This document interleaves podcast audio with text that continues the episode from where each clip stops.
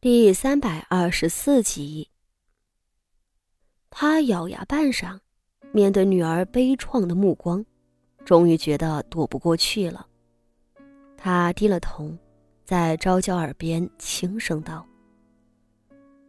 你皇兄他府中，的确有见不得人的东西。那虽然不是龙袍，却，却也是万万不能。”被人发现的。正因如此，只有你死了，扛下一切罪名，圣上才不会继续追查你皇兄。话未说完，昭娇一手推开了他。母亲，竟真是如此！昭娇再次大笑起来，哈哈。您是为了保住皇兄，才把我父皇赐死我的旨意，该不会，该不会是您求来的吧？昭娇不相信父皇会那么想让他死。这话，皇贵妃可是连答都不敢答了。昭娇盯着母亲的眼睛。心里简直如坠入了冰窟窿，他颤抖着手指指着母亲道：“ 你，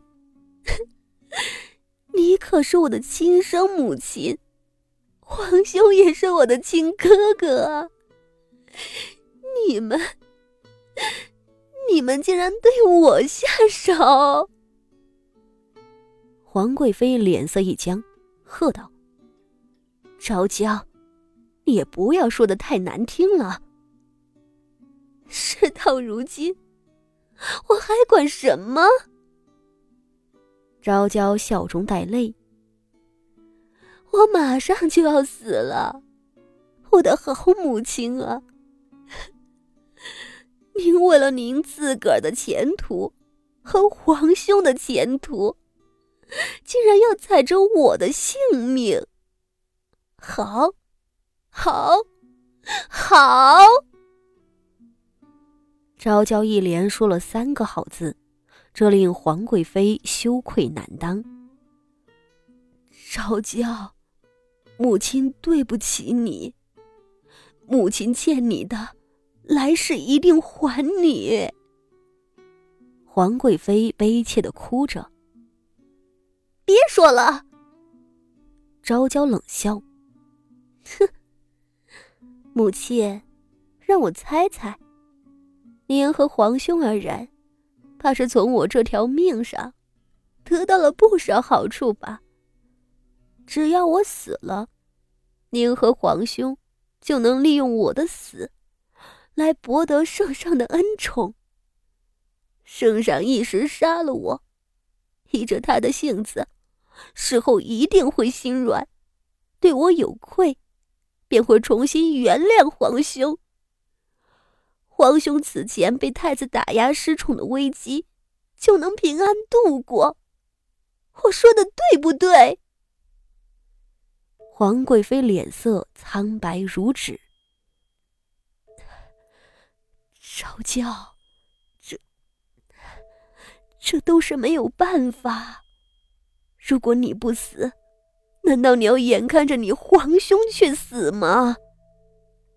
他咬牙道：“我也不是没有给你求情，圣上对你网开一面，只是拿走你的性命，却留你公主的身份。来日你死了，便能葬入皇陵，享受香火供奉，史书上也只会记载你是病逝。”你别再闹，安心的走了，大家面上都好看。昭娇直直的瞧着他，皇贵妃说不下去了。好啊，我死了，你们都好过。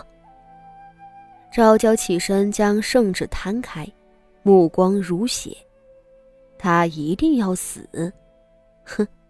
连命都不能留下，可见他那能干的皇兄府上，怕是藏着罪大恶极的东西，是万万不能被搜查的。那会是什么呢？是什么比私藏龙袍还要严重呢？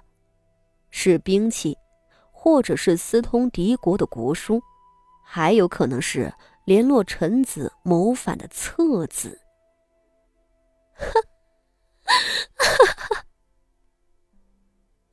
昭娇不住的笑着，我才真是个笑话呢。母亲，皇兄，你们宠爱我一生，原来是要我这般偿还啊！好啊，我这条命还给你们就是。说着，拿起了女官盘中的白绫。皇贵妃不忍再看，昭娇正欲上吊自裁，突的又顿住，回眸道：“等等，母亲，我还有最后一个问题。”你只管问。皇贵妃啜泣道。昭娇目光一凛，一字一顿道：“您说有臣子领头上书。”要求搜查我皇兄的府邸，他到底是谁？昭娇再愚蠢，临死之前也明白这是一个连环套。先是他获罪，随后誉王就受到了牵连。而且，誉王府中私藏违禁之物的秘密，怕是被那敌方得知了，这才被人穷追猛打。对方是知道了什么的，才想要从她一个弱女子下手，给誉王党致命一击。皇贵妃刚想说话回答，昭娇却再次开口了。她笑道：“是不是徐家的嫡子，徐策？”皇贵妃倒是愣了：“你怎么知道？”